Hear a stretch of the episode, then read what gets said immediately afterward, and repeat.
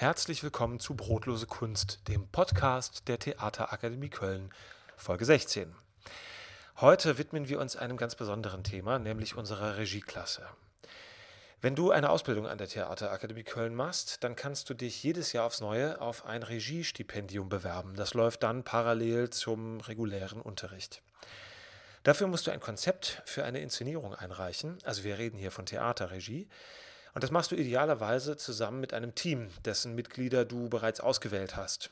Entweder hast du ausgewählt oder ihr habt euch gefunden, wie auch immer, ihr seid zusammen, seid ein Team und wollt zusammen eine Inszenierung machen.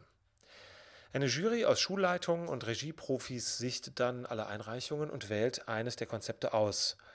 Das wird dann innerhalb eines Dreivierteljahres etwa realisiert und am Ende findet eine Premiere auf der Bühne eines Kölner Theaters statt. Bisherige Spielstätten in den letzten sechs Jahren waren zum Beispiel das Orangerie-Theater, das ist direkt bei uns hier um die Ecke im Volksgarten, wo auch unsere Diplom-Inszenierungen laufen, das Theater der Keller, das Freie Werkstatttheater oder das Kunsthaus Renania im Rheinauhafen. So ein Regie-Team, das muss fünf Themenbereiche abdecken: Regie, Dramaturgie, Regieassistenz, Schauspielcoaching und Produktionsleitung. Natürlich ist die Regie das Kernthema des Seminars. Dazu gibt es dann auch entsprechende Fachunterrichte, die deine Inszenierung begleiten. Das Team bei uns sind die Regisseurin Ragnar Kirk, die kennt ihr ja mittlerweile, die Dramaturgin Caroline Bendig und Regisseur Tim Rosek. Eine Besonderheit dieses Projektes ist das Schauspiel-Coaching. Denn eine Auflage für die NachwuchsregisseurInnen ist, mit Laien auf der Bühne zu arbeiten. Warum das, fragt ihr, da das hat mit der Entstehung des Seminars zu tun und die will ich euch kurz erklären. Es gibt eine Besucherorganisation in Köln, die heißt Theatergemeinde Köln. Und diese Theatergemeinde organisiert Theaterabende für eine Gruppe. Man kann ein Abo abschließen und geht dann mit den immer fast gleichen Leuten zu festgelegten Terminen gemeinsam ins Theater. Davon gibt es eine Jugendorganisation, die Junge Theatergemeinde. Und diese junge Theatergemeinde Köln, die hat seit knapp 30 Jahren eine Theatergruppe. Diese Theatergruppe wird von der Theatergemeinde finanziert und fördert den Regienachwuchs. Und eines Tages, vor circa sechs Jahren, da hat die junge Theatergemeinde gesagt, Mensch, liebe Leute von der Theaterakademie Köln, ihr habt doch wahnsinnig tolle Künstlerinnen und Künstler bei euch. Die sind Schauspieler, die können aber auch Regie. Wie wäre es, wenn wir euren Nachwuchs besonders fördern? Und seitdem ist die Förderung, Nachwuchsförderung der jungen Theatergemeinde exklusiv für Schülerinnen und Schüler der Theaterakademie Köln. Das heißt, die JTG, die junge Theatergemeinde, bezahlt die Produktion. Sie produziert die Inszenierungen der NachwuchsregisseurInnen. Wir steuern den pädagogischen und didaktischen Input bei, wir leiten die Proben, wir organisieren die Produktion und die junge Theatergemeinde ist quasi Produzent, ist der Förderer, der Geldgeber und begleitet das Ganze natürlich auch bei der Pressearbeit, Öffentlichkeitsarbeit und am Ende bei der Präsentation. Das ist ein Privileg, das ist gar nicht hoch genug zu schätzen. Denn für uns bedeutet das, dass wir unseren Schülerinnen und Schülern parallel zur Ausbildung eine exklusive Regie-Booster-Spritze einmal im Jahr anbieten können, die euch intensiv in Fachunterrichten vorbereitet darauf, eine eigene Inszenierung zu machen. Und das ist wichtig, eine eigene Inszenierung. Wir machen die nicht mit euch, sondern ihr macht die. Wir begleiten euch, wir geben euch das nötige Know-how und dann macht ihr die Inszenierung. Und unsere Dozentinnen und Dozenten schauen euch dabei über die Schultern, geben euch Feedback, und helfen euch bei der Realisierung. Am Ende kommt eine ziemlich erwachsene Inszenierung dabei raus und das kann man sagen. Die sechs Inszenierungen, auf die wir jetzt zurückblicken, sind allesamt ziemlich gut geworden. Wir haben dazu auch ein paar Zeitungsartikel, ein bisschen Presse dazu. Da könnt ihr gerne nachlesen. Den Link findet ihr auf unserer Webseite.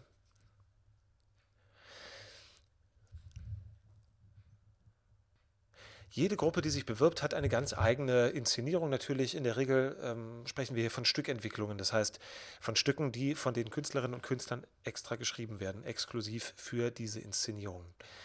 Genauso ist auch Nele Schillow vorgegangen, die mit ihrem Team die aktuelle Regieklasse bestreitet. Premiere ist im März im Orangerie-Theater im Volksgarten. Ich habe Nele eingeladen, mal mit mir zu sprechen darüber, wie es überhaupt dazu gekommen ist, dass sie sowas machen wollte wie Regie und wie der Stand der Dinge ist bei ihrer Produktion. Das Stück, was sie macht, heißt Welcome to Hell. Sie hat es selbst geschrieben, inszeniert es gerade zusammen mit ihrem Team und hat vier wunderbare Darstellerinnen und Darsteller gecastet. Über all das erzählt sie uns jetzt aber selbst. Also Ohren auf für Nele Schillow. So, ich sitze hier und Nele sagt, oh Gott, ich habe meine Stimme gar nicht aufgewärmt. Guten Morgen, Nele. Es ist 9.21 Uhr. Ich ähm, wage zu behaupten, da muss man noch nicht unbedingt die Stimme aufgewärmt haben, oder doch? Nee, das stimmt und vor allem sollte ich auch definitiv nicht sowas wie Oh Gott sagen. Äh, warum? Äh, da ich ja die Regisseurin des Stückes Welcome to Hell bin und wir da in den Proben jetzt mal ganz strikt verboten haben, sowas wie Oh Gott zu sagen. Weil ihr euch sonst mit der falschen Seite anlegt, oder? Richtig, richtig, so sieht's aus. Seid ihr abergläubisch? Ne, obwohl ich weiß es gar nicht. Ich müsste mal eine, eine Fragerunde machen. Äh, ich eigentlich nicht. Eigentlich? Eigentlich. Im, Im Stück äh, habe ich auf jeden Fall den Darstellern verboten, äh, den bösen Satz zu sagen. Denn das würde thematisch nicht passen. Okay, äh, jetzt sind wir schon mittendrin. Äh, liebe Nele, schön, dass du da bist. Wir wollen hier ein bisschen über die Regieklasse reden. Ich habe das gerade im Vorspann schon ganz grob mal umrissen, wie es prinzipiell zu so etwas kommt, dass man dann nachher da sitzt und sagt, oh, ich bin jetzt Regisseurin. Mhm. Ähm, ich wage mal die steile These in den Raum zu stellen, dass du jetzt nicht erst äh, mit Beginn der Theaterakademie und Jugendtheatergemeinde Regieklasse Regisseurin bist, sondern das schon vorher warst die These ist gar nicht so steil, wie du uns jetzt erklären kannst. Genau. Erzähl mal ein bisschen deinen Regiehintergrund. Äh, ja, ich habe mit 14 sozusagen angefangen, irgendwie Regie zu führen, Regisseurin zu sein. Genau, ich muss mal eben hier rüberrücken. Ich mich im, im, im Kabelsalat hier verheddere, sonst, genau, dann gibt es keine Folge. Also, ähm, ja, mit 14, wie gesagt, bei mir an der Schule in Rheinbach im städtischen Gymnasium hatten wir das Glück, dass unsere Schulaula das unfassbar fette, geile Stadttheater war. Und das ist ein mega, mega schönes äh, Theater. Da passen, ich glaube, 350 Leute rein. Und da habe ich dann, äh, bin ich irgendwie in die Theater AG reingerutscht, wie man das so kennt, und habe die dann tatsächlich ein halbes Jahr später auch übernommen. Äh, und da kam dann relativ schnell die Idee auf, äh, eigene Stücke zu schreiben und die zu inszenieren, einfach aus dem Grund, dass da relativ viele Leute in der AG waren und äh, man kennt das vielleicht, dass man, oder viele, die zuhören, kennen das vielleicht, die auch so Theater-AG-Erfahrung haben. Man muss ja dann ein Stück suchen äh, mit ungefähr der Rollenanzahl, dass man die Leute alle untergebracht bekommt und dafür dann eben auch die Rechte zahlen, dass man das aufführen darf. Und bei uns haben wir meistens keine Stücke gefunden für so viele Leute, wie wir waren. Und dann wurde immer doppelt besetzt. Und weil wir meistens nur zwei Aufführungstage hatten, war das immer schade, weil dann so viel Arbeit da reinging und man nur einen Tag hatte zum Spielen. Und äh, dann hatte ich irgendwann diese Idee, hey, wir schreiben ein Stück, was genau auf die Rollenanzahl, die wir brauchen, angepasst ist. Und so fing das dann äh, an. Da habe ich dann irgendwie für mich entdeckt, dass ich äh, wahnsinnig, wahnsinnig gerne Theaterstücke schreibe und die auch wahnsinnig, wahnsinnig gerne inszeniere. Habe dann äh, selber meistens auch noch mitgespielt. Und ab da bis zu meinem Abi, bis danach habe ich noch durchgezogen, irgendwie einfach Stücke zu inszenieren und zu schreiben und mit meiner coolen Truppe da aufzuführen. Das Stadttheater Rheinbach ist ein, äh, ein Bau so aus den 70er Jahren. Ja, und ich glaube, es hat grüne Sitze. Ja.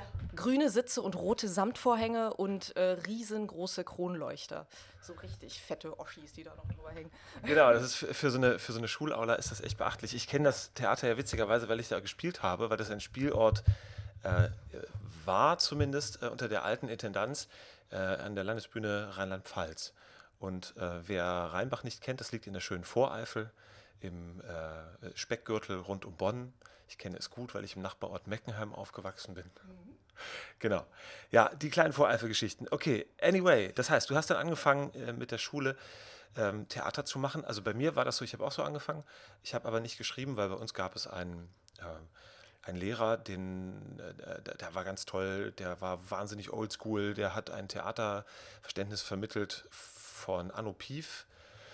Also ganz, ganz klassisch. Ich habe das trotzdem damals geliebt und es hat mir den Weg äh, geöffnet hin zu, zu der Vorstellung überhaupt, dass man sowas auch als Beruf machen kann, Schauspielerei. Aber was ihr jetzt gemacht habt, ist ja, ähm, wenn man sich jetzt State of the Art Theater anguckt, von der Vorgehensweise mittlerweile relativ ähm, verbreitet. Das heißt, man wartet nicht darauf, irgendwie, ähm, dass eine Jasmina Reza oder vielleicht sogar vor vielen, vielen Jahren ein, ein Goethe ein Stück geschrieben haben ähm, was man dann inszenieren möchte, sondern überlegt sich, hey, ich habe entweder Menschen, mit denen ich was machen will, oder ich habe ein Thema, was mich interessiert und dazu schreibe ich jetzt was und bin dann dementsprechend ähm, künstlerische Leitung, sprich Autorin und Regisseurin und in einem Fall auch noch Mitspielerin. Jetzt hast du gesagt, du bist an, an, die Stückentwicklung gekommen, weil ihr nicht Stücke hattet für die Personenanzahl. Wie war das denn thematisch bei euch? War das äh, egal? Hauptsache alle passen irgendwie auf die Bühne oder hattest du da auch schon irgendwie so eine inhaltliche Auseinandersetzung, die jetzt über wir brauchen eine Geschichte, wo möglichst viele Leute drin vorkommen, hinausgeht? Auf jeden Fall. Ähm, das war bei dem ersten Stück. Äh, das, also daher kam diese Grundidee, so dieses ganz basic, wir schreiben ein Stück, kam eben aus dieser Not heraus, dass wir keine Stücke hatten, wo wir alle unterkamen. Und dann habe ich aber natürlich überlegt, okay, ähm, zu was für einem Thema hätte ich Bock zu schreiben? Und dann habe ich auch mal aber rumgefragt und eben die äh, anderen Darsteller und Darstellerinnen gefragt, äh, wie sieht das bei euch aus? Worauf habt ihr mal Bock? Was wollt ihr spielen? Und irgendwie, ich habe das Gefühl, das ist meistens so äh, eins der ersten Themen, wo alle hingehen äh, haben alle gesagt, boah, wir hätten richtig Bock, mal irgendein Stück, was in der Irrenanstalt spielt, zu spielen. Ähm, ja, und so war dann die Anstalt geboren, das erste Stück, wo es eben um äh, ein Irrenhaus geht. Äh, und ab da habe ich aber schon gemerkt, während dem Schreiben sind mir ganz viele Thematiken in den Kopf gekommen, wo ich dachte, boah, ich würde gerne mal über sowas schreiben oder über sowas. Und äh, ich habe auch immer noch gefühlt so manchmal einfach nur so Oberthemen im Kopf, dass ich sage, ich habe zum Beispiel im Moment, denke ich, boah, ich will unbedingt ein Stück über Wikinger schreiben. Habe ich total Bock drauf. Irgendwie ein total durchgeknalltes Stück über Wikinger. So mehr habe ich da noch nicht viel im Kopf zu, aber das kommt so nach und nach. Also ich habe so, ich gehe da relativ einfach ran mit so Thematiken.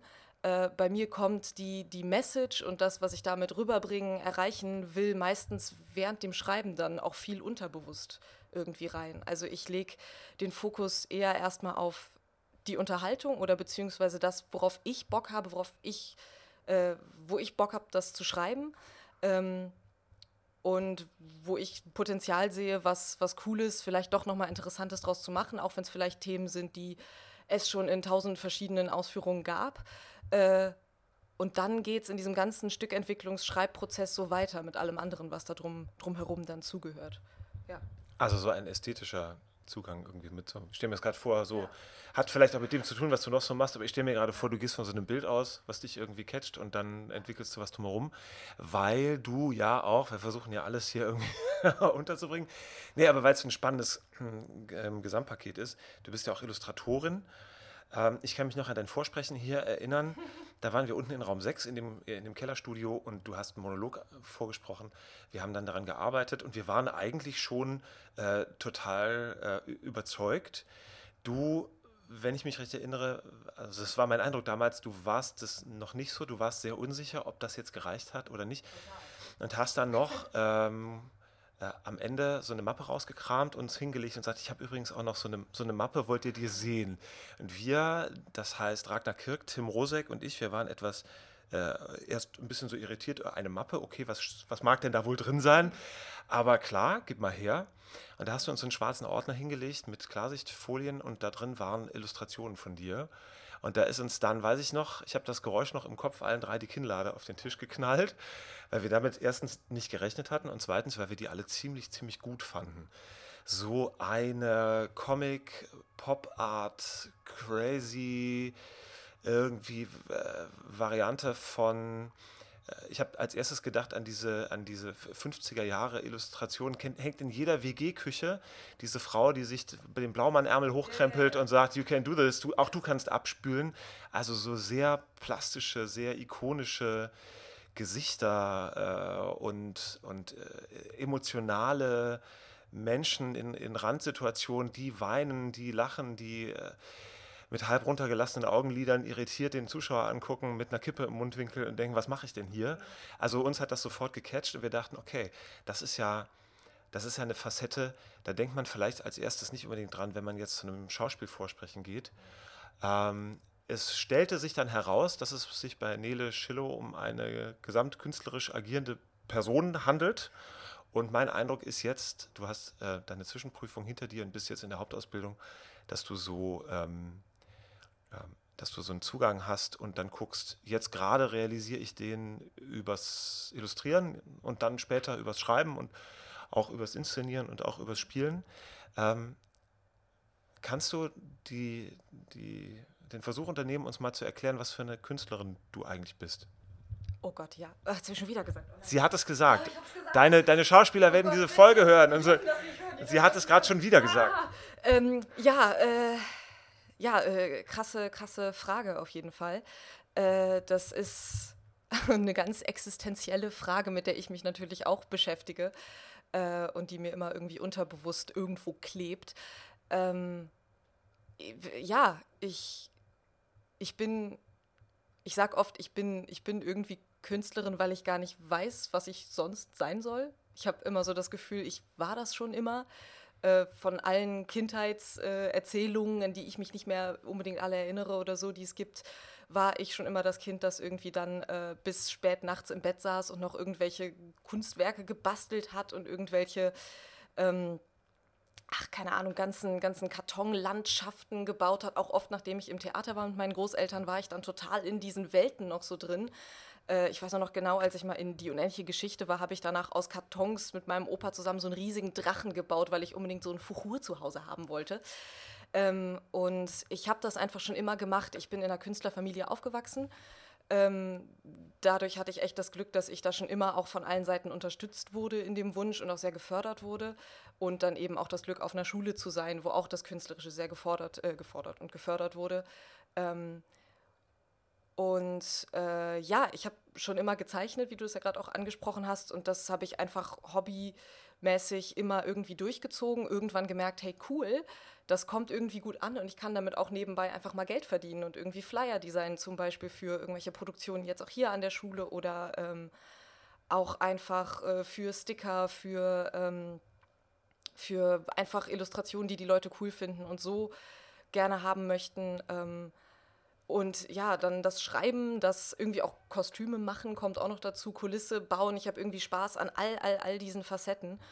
Äh, ja, ich bin irgendwie so eine, so eine Alles-Künstlerin und ich mache das einfach, weil ich das verdammt gerne mache und weil ich gar nicht weiß, wie es wie es ohne gehen sollte. Ich habe das Gefühl, da ist so viel Inspiration in allen möglichen Bereichen in mir drin und das muss auch raus. Deswegen male ich dann auch so viel, deswegen schreibe ich. Ähm, nicht immer nur mit dem Ziel, das jetzt irgendwem zu zeigen oder irgendwem äh, äh, zu geben oder so, sondern einfach, weil es raus muss und weil ich da Bock zu habe. So. Ähm, ja, deswegen ist es auch in meiner Freizeit, sitze ich dann wahnsinnig gerne auch mal einen ganzen Tag vorm Laptop und schreibe einfach und trinke Kaffee und äh, genieße das total und kann darin auch total entspannen. Ähm, ja, ich mache irgendwie so alles und das hat mich eine Zeit lang auch irgendwie gestresst, weil wenn du so alles machst, denkst du dir, oh Gott, aber was mache ich denn jetzt davon? Und dann willst du dich auch nicht entscheiden, weil irgendwie war dann so die Frage, äh, als dann das Abi näher rückte, okay, wird es jetzt Schauspiel, wird es Regie, wird es Maskenbildnerin, wird es äh, Illustratorin, keine Ahnung, Autorin, was auch immer.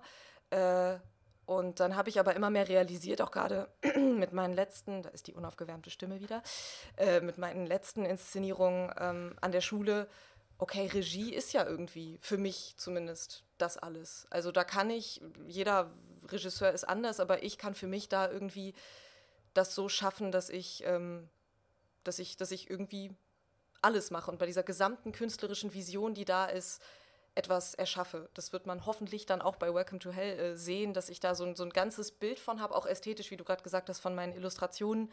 Äh, fließt da sehr viel mit ein. Ich habe auch immer das Gefühl, man kann meine Illustrationen und meinen Regiestil immer ganz cool vergleichen, wenn man beides irgendwie mal gesehen hat oder man versteht, man versteht mich dadurch vielleicht ein bisschen. Ähm, ja, und da habe ich einfach gemerkt, die Regie ist irgendwie das, wo ich das alles ausleben und machen kann. So. Jetzt seid ihr mittendrin in, den, in der Arbeit für, für Welcome to Hell. Du hast dich ähm, beworben ähm, mit, einer, mit einer Produktion, die erst, äh, wenn man so den Titel liest, klingt es äh, nach einem Kommentar zum Zeitgeschehen, so Welcome to Hell, Demonstration in Hamburg.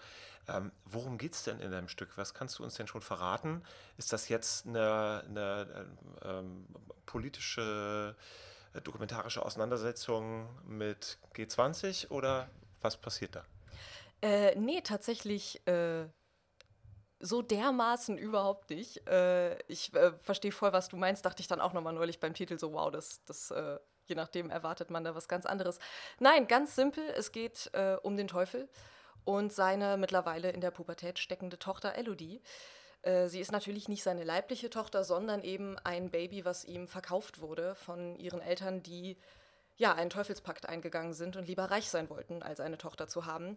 Und Elodie äh, steckt gerade mittendrin in der Pubertät und merkt irgendwie, okay, gibt es da draußen noch mehr als die Hölle, die ich kenne und die auch irgendwie mein Zuhause ist, aber trotzdem, vielleicht will man ja irgendwann von zu Hause mal weg.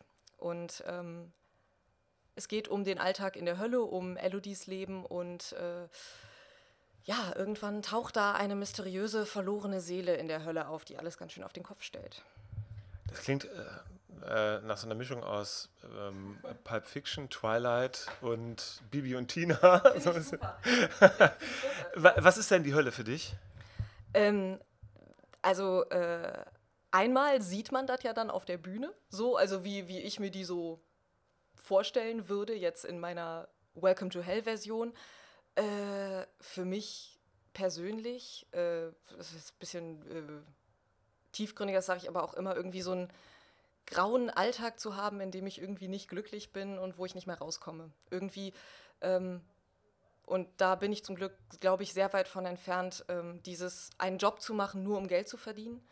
Ähm, und nicht, weil es mir Spaß macht, sondern einfach nur, weil ich so verantwortungsbewusst bin mir denke, oh Gott, ich muss ja irgendwie, irgendwie ganz was Gesichertes haben äh, und da dann aber drin zu stecken und zu merken, ich komme aber nicht mehr raus und jetzt ist es zu spät, irgendwie meine Leidenschaften, meine, meine Lieben, meine, meine äh, Hobbys vielleicht zum Beruf zu machen, das wäre, glaube ich, die Hölle. Aber zum Glück bin ich da, glaube ich, ganz gut noch von weggekommen. Das heißt, ist die Hölle, die wir dann in Welcome to Hell sehen, äh, ist, ist die so ein Ort? Ist das, gibt es da eine Parallele oder ist die Hölle mehr so eine ähm, popkulturelle, grelle Kulisse? Ich würde sagen, eine Mischung aus beidem tatsächlich. Ich glaube, da wird auch jeder für sich hoffentlich was von mitnehmen können, vielleicht auch einfach Denkanstöße, was ist für mich die Hölle, was würde das bedeuten. In dem Falle kann ich so viel auf jeden Fall sagen, da wir es ja sozusagen aus der Sicht einer Höllenbewohnerin sehen und äh, auch viel aus der Sicht des Teufels und eben in diese Welt eintauchen, muss die Hölle ja nicht unbedingt so ein schlimmer Ort sein. Kann ja auch vielleicht ganz cool da unten sein.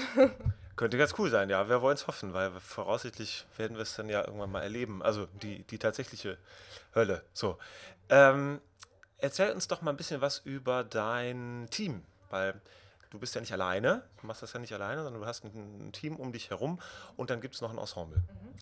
Äh, ja, gerne, gerne, gerne. Äh, das, genau, ich habe ein Team. Ich habe mir ein Team zusammengestellt von Leuten, die äh, jetzt bei mir in dem Fall aus den verschiedensten Semestern zusammengekommen sind. Ähm, in meinem Team gibt es äh, neben mir der Regie ein äh, Schauspielcoach, eine Schauspielcoachella, äh, wie wir es immer so liebevoll nennen. Äh, die liebe Lisa, die ist in meinem Semester. Dann haben wir eine Choreografin, die Anna, die ist auch in meinem Semester. Eine Dramaturgin habe ich, Pauline, die ist ein Semester unter mir, also im vierten Semester, macht jetzt ihre Zwischenprüfung. Genauso wie die Paula, meine Produktionsleitung. Und dann gibt es noch den lieben Lennart, meinen Regieassistenten, der ist im dritten Semester. Eine sehr schöne, bunte Mischung, wo ich auch gerade die letzten Wochen, wo es immer, immer mehr wird und immer mehr in die richtigen Proben geht, wie auch mittlerweile fast ähm, am Ende des Stückes angekommen sind, was wir durchgearbeitet haben bisher, äh, merke, ich bin sehr froh, die alle um mich herum zu haben und da auch ganz cool einfach mal Aufgaben abgeben zu können, weil ähm, als Projektleitung und Regie hat man einfach irgendwie wahnsinnig viele Aufgaben und es steckt ja auch in allen Bereichen drin, muss das alles irgendwie balancieren, hat die Verantwortung fürs ganze Projekt, für alle Menschen, die daran beteiligt sind. Und ähm, ja, da ist das total hilfreich, in jedem Aufgabenbereich jemanden zu haben, der mir da unter die Arme greift. Also auch gerade in der Stückentwicklungsphase, die ja dann noch vor ein paar Monaten war, als ich das Stück noch geschrieben habe, habe ich dann eben zum Beispiel der Pauline, meiner Dramaturgin, immer das Ganze schicken können. Die hat sich das angeguckt, die hat dann nochmal von außen drauf geguckt. Das tut total gut, wenn man tagelang vor so einem Laptop sitzt und da drauf starrt und irgendwann fallen einem selber gar nicht mehr irgendwelche Rechtschreibfehler oder auch dramaturgischen Fehler auf oder Sachen, die vielleicht keinen Sinn machen. Und ähm, da hat die Pauline immer super drüber geguckt und mir mal ihre Meinung dazu gegeben, sei das auch einfach nur, nee, ist geil, schreib weiter. Das hilft ja trotzdem in diesem ganzen Prozess, wenn man so verkopft da drin steckt. Ähm, ja, Lennart sowieso, äh, Regieassistenz, ähm, wahnsinnig, wahnsinnig wichtig, bin ich super dankbar für. Dem kann ich immer gefühlt alles irgendwie hinwerfen, was noch gemacht werden muss. So ein bisschen äh, Assistent für alles. Äh, vor allem kocht er wahnsinnig guten Kaffee. Es ist immer der Running Gag, haha, der Assistent kocht Kaffee. Aber äh, der Assistent hat noch ganz schön viel anderes auf dem Kasten und ist wahnsinnig hilfreich. Ähm, ja, die alle, ähm, ein wahnsinnig cooles Team. Lisa, Hammer, Schauspielcoach. Ich könnte jetzt stundenlang über die alle schwärmen, aber äh, dann sitzen wir hier noch drei Stunden. Das, ich bin einfach sehr, sehr, sehr happy und ich fühle mich sehr unterstützt und vor allem ist es total schön zu wissen, die stehen wirklich alle einfach hinter diesem Projekt, hinter mir, die vertrauen mir und die bestärken mich einfach. Und das ist echt eigentlich das Geilste, was man sich so als Regisseurin von seinem Team wünschen kann. So. Klingt super. Ihr habt ähm, gemeinsam eine Casting-Serie, Vorsprechserie gemacht und habt Leute gesehen und ausgewählt. Ich habe es vorhin schon mal kurz erwähnt, aber nochmal eine äh, wirklich nicht, nicht zu klein zu schätzende Herausforderung ist ja, dass ihr ähm, die Verpflichtung habt, mit AmateurInnen zu arbeiten, also mit Menschen, die nicht eine abgeschlossene Ausbildung in diesem Bereich haben und in dem Bereich professionell arbeiten. Das sind auch schon mal Leute, die irgendwie zum Beispiel eine Schauspielausbildung äh, angefangen haben. Ich weiß noch, vor Jahren stand da mal ein Erstsemester auf der Bühne, weil ein anderer Schauspieler ausgefallen war und wir mussten dann schnell neu besetzen. Aber im Prinzip idealerweise sind es Menschen, die eigentlich was anderes machen. Und ähm, ihr habt jetzt ein Ensemble zusammenbekommen. Erzähl uns doch mal ein bisschen darüber, wie war das Casting, wie waren die Vorsprechen, wie war das für dich jetzt, äh, gerade Zwischenprüfung bestanden und jetzt bist du in der Situation oder seid ihr in der Situation zu sagen, diese Menschen passen in, in unser Projekt, die nicht. Ihr müsst künstlerische Leistungsfähigkeit äh, beurteilen, ihr müsst so eine, ein äh, ästhetisches Bild irgendwie zusammen samplen, dass das Ensemble nachher zusammenpasst, künstlerisch äh, von den Typen und auch von den Persönlichkeiten. Ja, und nicht zuletzt die Frage, wer sind denn nun die Menschen, die wir nachher auf der Bühne sehen werden? Mhm. Äh, ja, äh, chronologisch erstmal, ich war, ich habe mich total gefreut natürlich, als ich herausgefunden habe, dass ich die Regieklasse machen kann. Deswegen war ich auf alles, was dazugehört und jede Kleinigkeit total gespannt und war voller Vorfreude. Und, äh und es war, wenn ich das kurz einwerfen darf, dein zweiter Anlauf. Ja. Na, der erste Anlauf, da hat, du hast dich schon mal beworben vor, einem, vor einem Jahr und dann ist ein anderes Projekt, hat den Zuschlag bekommen. Ähm, kannst du, eine kurze Zwischenfrage, weil die so spannend ist, kannst du uns sagen, was an der zweiten Konzeption, vielleicht auf so einer ganz eskalierten Ebene, was hast du anders gemacht? Wo du sagst, das hat vielleicht jetzt dann dieses Mal die Entscheidung ähm, äh, zu deinen Gunsten ausschlagen lassen? Ähm, ja, ganz simpel. Ich habe mich noch mal mehr informiert, wirklich auch in dem Sinne, oder was heißt informiert, aber bin ein bisschen auf die Suche gegangen, was genau will ich, was, was will ich machen und wie, beziehungsweise das war mir schon immer klar, aber wie kann ich es euch in so einem Konzept besser noch formulieren und rüberbringen, weil ich glaube, dass das Wissen und das, was ich machen will, wusste ich schon vorher, aber ich war mit so Konzepten auch noch nicht so wirklich vertraut und wusste nicht genau, wie bringt man sowas auch cool rüber.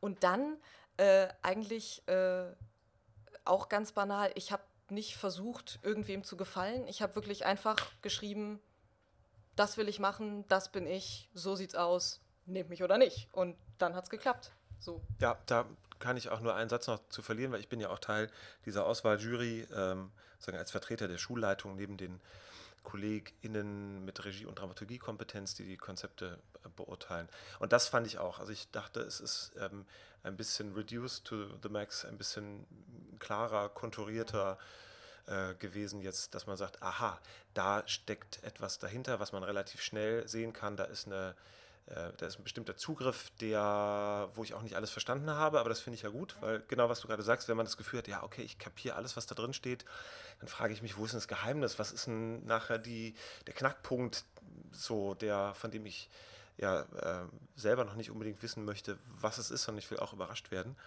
Genau, es wirkte einfach reifer. Okay, cool, danke. Äh, zurück, wo waren wir? Wir waren bei der Genese, genau. Äh, ihr Zuschlag bekommen und dann die Castings. Richtig. Äh, ja, wir haben äh, Castings gemacht, wir haben ja die Ausschreibungen überall auf allen Kanälen rausgehauen, wo wir irgendwie konnten, Social Media. Wir haben äh, noch ein paar Flyer sozusagen gemacht, wo dann Lennart noch durch ein paar Cafés und, und äh, Stadtteile gerannt ist und überall das dran geklatscht hat. Ähm, und da unser Casting ja aber ein bisschen früher war, als es sonst wäre, da unsere Premiere ja schon im März ist, normalerweise wäre die, glaube ich, im Mai gewesen normalerweise, so bisher war sie dann immer im, äh, zur Mitte des, des übernächsten Semesters. Genau, in dem Fall war das terminlich nicht möglich und genau, jetzt ist es März im Orangerie-Theater. Und das war, das war auch so der Grund, also dass wir das Orangerie-Theater bekommen haben. Dafür mussten wir aber eben ein bisschen früher Premiere machen, wo wir aber auch direkt gesagt haben, klar, komm, kriegen wir hin. Äh, und ähm, deshalb waren aber noch zu unserer Castingzeit und zu der Zeit, wo wir eben Leute gesucht haben, äh, Semesterferien bei vielen Studiengängen und so, sodass viele Leute das, glaube ich, gar nicht so mitbekommen haben. Und dann ähm, war es am Anfang auch ganz aufregend, weil man direkt dachte, einen Tag nachdem die Ausschreibung raus war, wieso haben wir noch nicht 50 Bewerbungen? Das ist ja total unnötig und äh, ist ja äh, logisch, dass da noch nicht so viel Ansturm ist nach einem Tag, aber man denkt sich natürlich direkt, oh Gott, wir brauchen mehr Leute. Und im Endeffekt hatten wir äh, einen Castingtag und haben uns genau 13 Leute angeguckt. Und äh, 13 scheint auch irgendwie unsere Glückszahl zu sein. Das war jetzt schon ein paar Mal während dieser Produktion. Die 13 äh, scheint irgendwie eine, eine, Glückszahl zu sein bei uns. Ähm, wir haben uns die angeguckt und ich dachte auch schon vor, okay, 13 Leute, müssen wir mal gucken. Im besten Fall kriegen wir noch mehr Bewerbungen. Es tuckerten dann noch mehr so ein danach, die dann aber nicht mehr an den Tag gepasst haben, wo wir gesagt haben, okay, also die unwahrscheinliche Möglichkeit, dass wir heute das perfekte Ensemble finden, hm, mal gucken, müssen wir ja dem noch einen zweiten Tag machen. Äh, ja, und dann fing der Tag an. Und wir hatten generell einen wahnsinnig lustigen Tag. Das hat echt Spaß gemacht, so uns einfach. Wir haben uns da äh, aufgebaut, waren alle am Anfang ganz nervös. Und als wir dann aber auch drin waren, hatten wir einfach nur noch Bock und waren auch so ein eingegrooftes Team irgendwie. Ähm, und das war auch total schön, irgendwie währenddessen zu merken, wir haben da mittlerweile auch irgendwie ein Auge für. Also auch gerade, weil wir da ja aus verschiedenen Semestern auch nochmal sind, hat auch jeder nochmal was anderes, worauf er guckt.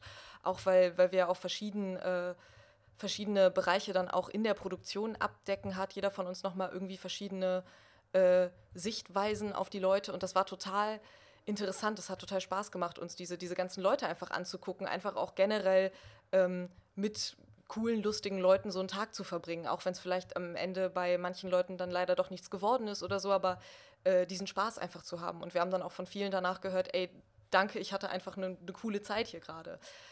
Äh, ja, und dann äh, ist es tatsächlich passiert, dass wir an diesem Tag unsere vier Fantastic Four, wie ich sie gerne nenne, äh, gefunden haben. Und das war äh, sowieso schon total krass, weil ich für das Stück von Anfang an gesagt habe, ich hätte total gerne drei Jungs und ein Mädchen. Was ein vollkommen ein utopisches Szenario ist.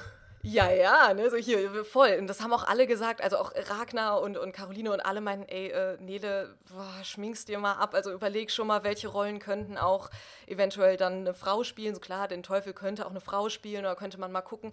Und ich habe immer gesagt, ja, ja, ich bin da total offen für, es können auch wer anders spielen. Und alle immer so, nein, Nele, du bist nicht offen dafür, du willst schon drei Jungs haben. Und es war dann auch irgendwann so ein Running Gag, dass ich immer meinte, nein, ich bin wirklich, ich war auch offen dafür, sage ich auch bis heute noch. Aber tatsächlich ist es passiert, dass wir einfach äh, drei Jungs gefunden haben und ein Mädchen eben, äh, eine Frau. Und ähm, nicht nur sind das einfach drei Jungs, drei Männer, sondern es sind wirklich die alle vier. Äh, ich bin da bis heute immer noch sprachlos, dass wir genau diese vier gefunden haben an diesem Tag, wo wir uns nur 13 Leute angeguckt haben, weil ähm,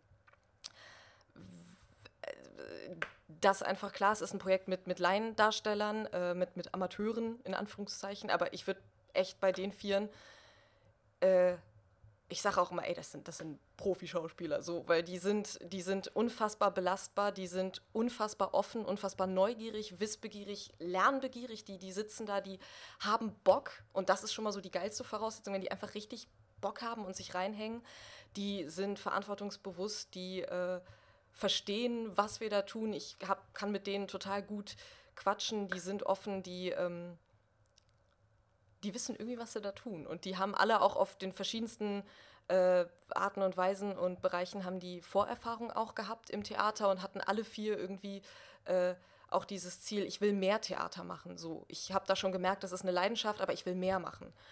Ähm, ja, und das ist, das ist echt, echt krass, weil das eben nicht nur einfach grundsätzlich coole Leute sind, die geil spielen, die Bock haben, die motiviert sind, sondern das sind auch noch einfach Leute, die total geil in diese vier Rollen reinpassen. Also wirklich. Äh, besser für mich als Autorin des Stückes und Regisseurin geht es eigentlich gar nicht. Ich habe die echt gesehen und dachte, ey, das sind die Rollen, das sind die Rollen auch. Ähm, und äh, wir verstehen uns einfach auch noch privat super gut, was echt nicht selbstverständlich ist und was ähm, was echt zur ganzen Produktion wahnsinnig, wahnsinnig viel beiträgt und sehr bereichernd ist auch noch. Wir müssen das vielleicht gleich ähm, oder von vorhin nochmal kurz auch auflösen für die, die das nicht so wissen.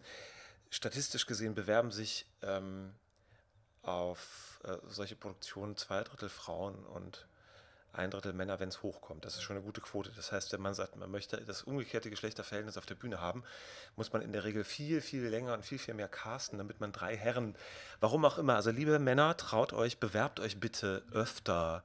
Wir haben wahnsinnig viele tolle Frauen und finden die auch alle super äh, in den Klassen auf den Bühnen, aber Männer sind immer ein bisschen Mangelware, warum auch immer.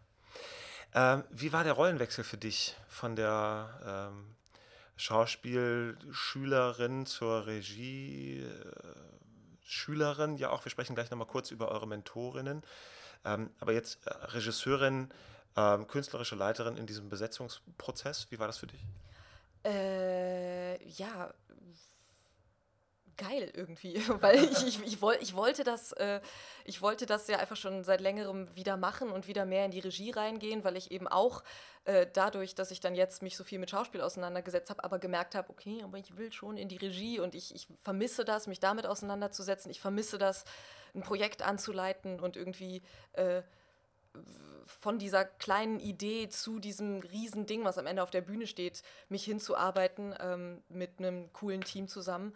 Und deswegen war das ähm, total aufregend, aber auch total schön und irgendwie äh, auch wieder so zu merken, oh, ich kann es noch, ich, ich, ich, ich komme wieder rein. So, ich hatte zwischenzeitlich mal zwischendurch so ein bisschen Angst, okay, vielleicht äh, kann ich es auch nicht mehr. Ich habe jetzt so lange das nicht mehr gemacht oder irgendwie, ach ja, vielleicht von früher, das äh, kann man ja dann vielleicht nicht so ernst nehmen. Und wenn ich es jetzt wirklich mal professionell mache, dann bin ich da vielleicht nicht so gut drin und dann aber einfach zu merken, ey, das ist meine Leidenschaft. Ich liebe das, was ich da mache und ich mache das, weil ich gar nicht anders kann und ähm, es läuft. Das war total geil. ihr macht es ja auch nicht äh, ganz alleine, diese Arbeit, die Vorarbeit, da wurdet ihr begleitet oder werdet immer noch begleitet, aber am Anfang äh, ein bisschen mehr von Ragnar, Ragnar Kirk, die kennt man ja hier auf dieser Welle mittlerweile sehr gut, und Caroline Bendig, eine Dramaturgin aus Bonn, die schon lange mit der Ragnar zusammenarbeitet und so seit einiger Zeit schon hier in die Produktion immer wieder mit reingegangen ist. Ähm, erzähl mal ein bisschen was von der Arbeit äh, mit denen, die sozusagen die von pädagogischer Seite die Leitung der Regieklasse haben und äh, das Wissen an euch weiterreichen, damit ihr inszeniert. Mhm. Äh, ja, die, die Ragnar kannte ich ja schon aus dem äh, vierten Semester dann als Dozentin, wegen dem äh, KIU-Projekt, was wir da gemacht haben. Kinder- und Jugendtheater, für die nicht ganz Eingeweihten, genau, als zentraler Prüfungsteil der Zwischenprüfung. Genau. Ähm, und habe da schon immer irgendwie gemerkt, dass man von Ragnar wahnsinnig, wahnsinnig viel lernen kann, wenn man ihr einfach auch gut zuhört und da irgendwie in jedem Nebensatz und jedem jedem äh, Satz zwischen den Zeilen irgendwie merkt, okay, äh, ich, ich kann hier wahnsinnig was lernen, auch auf Regieebene. Ich habe da natürlich dann auch immer sehr wach schon bei Kiwo immer zugehört, so was, was so in die Regierichtung geht. Und mich sehr gefreut, dann eben bei der Regieklasse auch ähm, Ragnar da als Mentorin noch dabei zu haben. Äh, Caroline habe ich ja dann auch direkt kennengelernt, fand ich auch total spannend, da mal eine, eine Dramaturgin dann auch äh, dabei zu haben. Das war für mich dann auch sehr äh, cool. In diesem ganzen Stück-Schreibprozess habe ich den beiden ja dann auch immer das, das Stück geschickt, wenn ich so drei, vier Szenen fertig hatte, immer wieder rüber und auch mal, ja, es ist noch nicht ganz, also ich weiß, da sind noch ein paar Sachen, die noch besser werden könnten äh, und war dann immer ganz aufgeregt, was die jetzt dazu sagen werden. Und ähm, weiß zum Beispiel auch noch ganz genau, als die erste Szene fertig war, war ich so nervös, denen das erste Mal das halt zu schicken, weil ich ähm, äh, die natürlich nicht enttäuschen wollte oder auch irgendwie nicht wollte, dass die dann denken, oh Gott, warum haben wir der die Regieklasse gegeben? Oder irgendwie diese, diese Ängste, die man dann irgendwie hat. Ähm, und dann habe ich mich total gefreut, als die eben zurückgeschrieben haben äh, mit ihrem Feedback äh, in Kombi, ey, das ist eine coole erste Szene, wir freuen uns schon weiterzulesen. Ähm, und allein das war schon wahnsinnig hilfreich, da nochmal von, von wirklich Profis die Meinung zu, zum Stück, zu dem, was ich da schreibe, zu hören und auch ähm, immer sehr ausführliches Feedback zu bekommen. Die haben dann immer angefangen, äh, in verschiedenen Farben eben auch in dem Dokument noch Kommentare reinzuschreiben, was auch einfach Spaß gemacht hat, die zu lesen oft, weil die dann auch beide miteinander da in diesen Kommentaren so noch gequatscht haben äh, und auch nicht immer unbedingt einer Meinung sind, was ich aber wahnsinnig, wahnsinnig äh, gut finde. Also, ähm, weil dann auch einfach mal irgendwann im Raum steht, okay, Ragnar sieht es so und Caroline sieht es so und das sind zwei Meinungen, ähm, wo ich gucken kann, wie ist meine Meinung, was denke ich oder was ist jetzt für mich das, wo ich sage, okay, das, das kann ich nachvollziehen oder in die Richtung will ich mit dem Stück gehen. Das war total bereichernd, da einfach noch zwei Profimeinungen immer bei dem Stück schon zu haben. Und jetzt äh, im Moment ist das einfach ähm, cool. Wir haben natürlich einfach wahnsinnig viel Freiraum. Also wir machen einfach dieses Projekt. Es ist nicht so, dass das wie irgendwie in der Schulklasse permanent uns gesagt wird, so das muss jetzt und das und das. Das ist einfach so ein sehr schönes Wissen von, da sind Menschen, wo ich jederzeit sagen kann, hey, ich habe da noch mal eine Frage, kann ich euch mal kurz anrufen, können wir vielleicht mal telefonieren oder habt ihr noch mal Zeit für ein, für ein Treffen, wo wir äh, über ein paar Sachen quatschen können. Ähm, ich fühle mich tatsächlich auch überhaupt nicht doof, wenn ich irgendwas frage, weil man auch sehr das Gefühl bekommt, hey, ist total normal, dass du nicht alles weißt und dass du einfach Fragen hast. Das ist sehr schön zu wissen und ähm, zu merken, dass, dass man da einfach ganz offen alle Fragen stellen kann, die man hat. Und dann machen wir eben auch noch so theoretischen Regieunterricht sozusagen auch noch nebenbei, wo man einfach so generell über äh, Themen spricht, die es so in Regiebereichen, äh, ähm, die da wichtig sind und über die man mal sprechen müsste. So. Das ist so ein bisschen, ähm, der Begriff kommt, glaube ich, von Ragnar, also in dem Kontext Practice on the Job, wie sie immer so schön sagt, ne? also man, man übt das Learning by Doing, genau, man, man, man lernt es eigentlich, indem man es tut. Klar, so eine Regieklasse ähm, ersetzt jetzt kein Regiestudium, ähm, aber diese Perspektive zu sagen, äh, es gibt Menschen, die äh, kommen irgendwie an diese Schule, weil sie was mit Schauspiel machen wollen und fangen dann hier mal an, machen mal ein Vorsprechen, stellen fest, aha, da gibt es ein relativ offenes Konzept ähm, und da gibt es noch so Freiräume wie zum Beispiel so eine, so eine Regieklasse, die man sich dann schnappen kann. Hast du denn, ähm, das ist vielleicht in der Produktion, also für die Produktion jetzt gerade gar nicht relevant, weil da vermute ich mal, seid ihr mittendrin und könnt es und sollt es jetzt auch gar nicht irgendwie so von außen betrachten, aber hast du für dich für die weitere Arbeit, wenn ihr jetzt mal an den Premiere im März ist gelaufen und danach ähm, und die, die Vorstellung, die ihr spielt, danach geht es erstmal wieder äh, zurück in Schwerpunkt äh, Weg hin zum Schauspieldiplom und so und für die Zeit, äh, die dann kommt, also quasi der Rest des Lebens, die künstlerische Laufbahn, hast du da für dich eine Priorität, ähm, was Schauspiel, was Regie angeht? Oder äh, ist das jetzt gerade alles von Regie so über, überlagert, dass du sagst, lass mich erstmal die Premiere machen? Äh, nee, darüber denke ich äh, natürlich nach. Natürlich ist im Moment auch die Priorität die Regieklassen. Es ist wahnsinnig viel und beschäftigt mich natürlich im Moment so 24-7, dass da alles, alles läuft und äh, gut wird. Aber ich merke natürlich gerade durch die Arbeit im Moment, dass die Regie echt das ist, was, was mich richtig, richtig glücklich macht und erfüllt und einfach das ist. Ähm, wo ich mich voll ausleben kann mit allen Facetten, über die wir vorhin dann auch irgendwie geredet haben. Ähm, von daher mache ich mir da natürlich schon Gedanken zu, wie es danach weitergeht oder auch wie es danach weitergeht. Klar äh, studiere ich dann Schauspiel und habe da den Schwerpunkt darauf, aber man kann ja auch äh, zum Glück während dem Studium dann auch nochmal gucken, ähm, dass man, ja, keine Ahnung, zum Beispiel ein Ensemble gründet oder äh, anderweitig mal guckt, was könnte ich für Projekte machen, äh, an Land ziehen, äh, mich da irgendwo bewerben, was, was ich so machen könnte, wo ich mehr Regieerfahrung sammeln kann. Ich habe ja auch vor, äh, vor dem Studium ähm, eine Regieassistenz auch noch gemacht, ähm, wo ich sehr viel gelernt habe, einfach nur beim Dazusitzen, Zuhören und Zugucken. Ähm, ja, aber ich denke da natürlich schon, vor allem, wo ich jetzt äh, sehr, sehr, sehr coole, liebenswerte, äh, tolle Menschen gerade kennenlerne und um mich herum habe, äh, mit denen ich sehr gut zusammenarbeiten kann, denkt man natürlich schon viel über so eine Ensemblegründung oder sowas nach. Wir haben ja seit äh, kurzem jetzt ähm, die Perspektive, dass sich das Haus hier nochmal erweitert um einen ganz spannenden Ort, dass ähm, ein Theater hier fußläufig von der Schule auch direkt am Sachsenring, das äh, hieß jetzt 33 Jahre Theater am Sachsenring. Es ist ein Theater am Sachsenring. Welchen Namen es in Zukunft haben wird, wissen wir jetzt noch nicht, weil die Sache ja wirklich gerade erst lanciert wurde, dass die Theaterakademie diese Räume ähm, äh, übernimmt.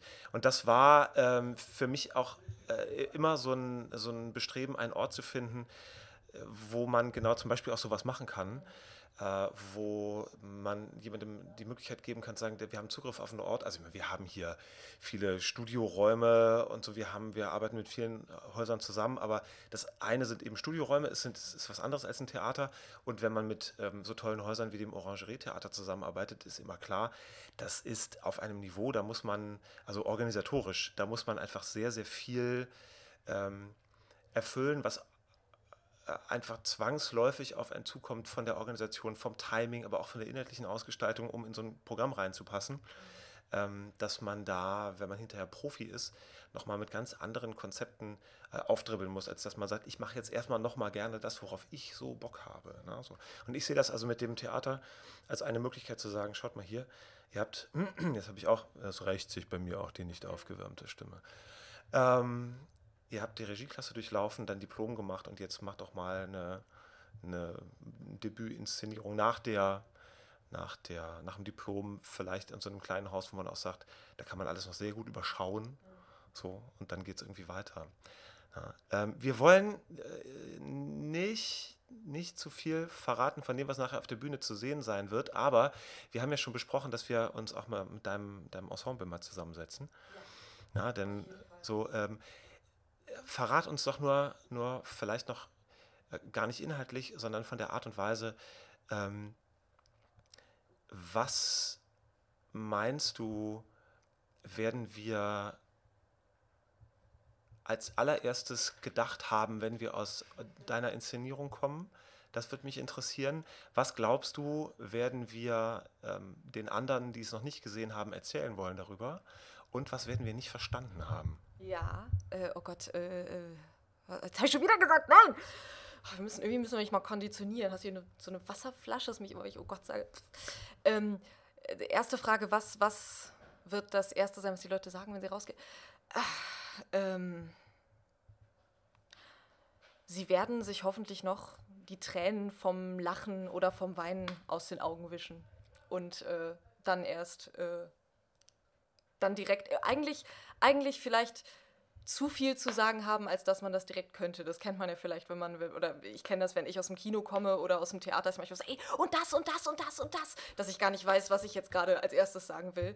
Das fände ich cool, wenn da so ein Geschnatter wäre draußen direkt und über, über alles und jeder da irgendwie seine Sicht äh, drauf hat und seine eigenen Sachen hat, die ihn berührt haben, die ihn zum Lachen gebracht haben, zum äh, Weinen gebracht haben, was auch immer. Und äh, zweite Frage war? Das war eigentlich schon die zweite Frage. Was, was genau, was werden wir den anderen, die es nicht gesagt haben, erzählen wollen? Und die dritte Frage war, was werden wir nicht verstanden haben?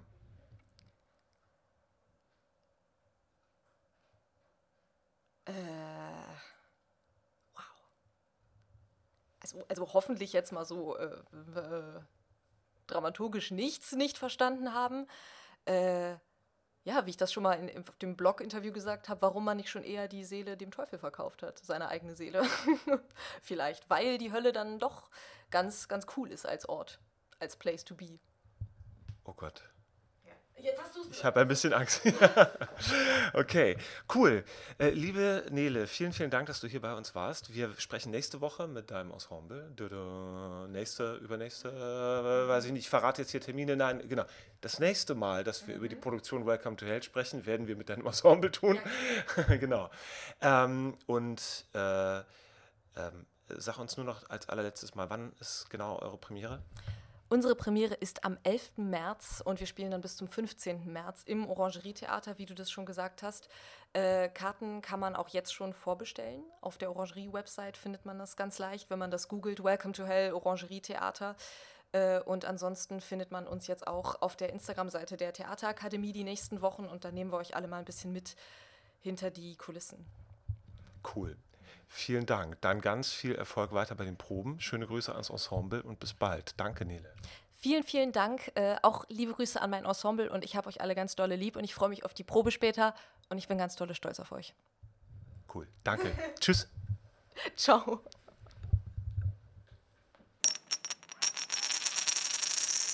Das war der erste Teil des Interviews rund um die aktuelle TAG Regieklasse 2020 mit der Produktion Welcome to Hell. Die zweite Folge präsentiert euch das Ensemble. Darauf könnt ihr euch schon sehr freuen. Das sind sehr, sehr inspirierende junge Menschen. Alle Infos rund um die Produktion bekommt ihr bei uns oder auf der Webseite des Orangerie Theaters. Apropos, dort hat am Donnerstag unsere Diplom-Inszenierung Frankos Hermannschlacht Premiere. Der erste Abend ist ausgebucht, aber für die weiteren Vorstellungen gibt es noch Karten. Insbesondere ans Herz legen möchte ich euch die Podiumsdiskussion am Sonntag. Da spielen wir um 18 Uhr und danach gibt es eine Podiumsdiskussion mit zwei Mitgliedern des Recherchenetzwerkes der Taz, eine Zeitung, die mit diesem Team sehr, sehr, sehr, sehr spannende Dinge aufgedeckt hat zum Hannibal-Schattennetzwerk, einer äh, ziemlich antidemokratischen, radikalen Untergrundorganisation in der Bundeswehr, die Attentate verüben wollte oder will auf Institutionen in Deutschland. Etwas, was äh, sehr, sehr heftig ist und ähm, was ihr euch auf jeden Fall angucken solltet, denn es hat ganz direkt hier und heute mit unserer Bundesrepublik zu tun und wir wissen noch nicht ganz genau abzuschätzen, was da noch so auf uns zukommt.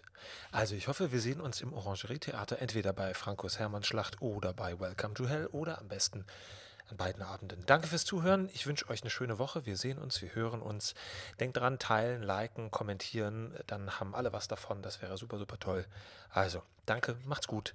Bis dann, euer Robert Christot. Tschüss.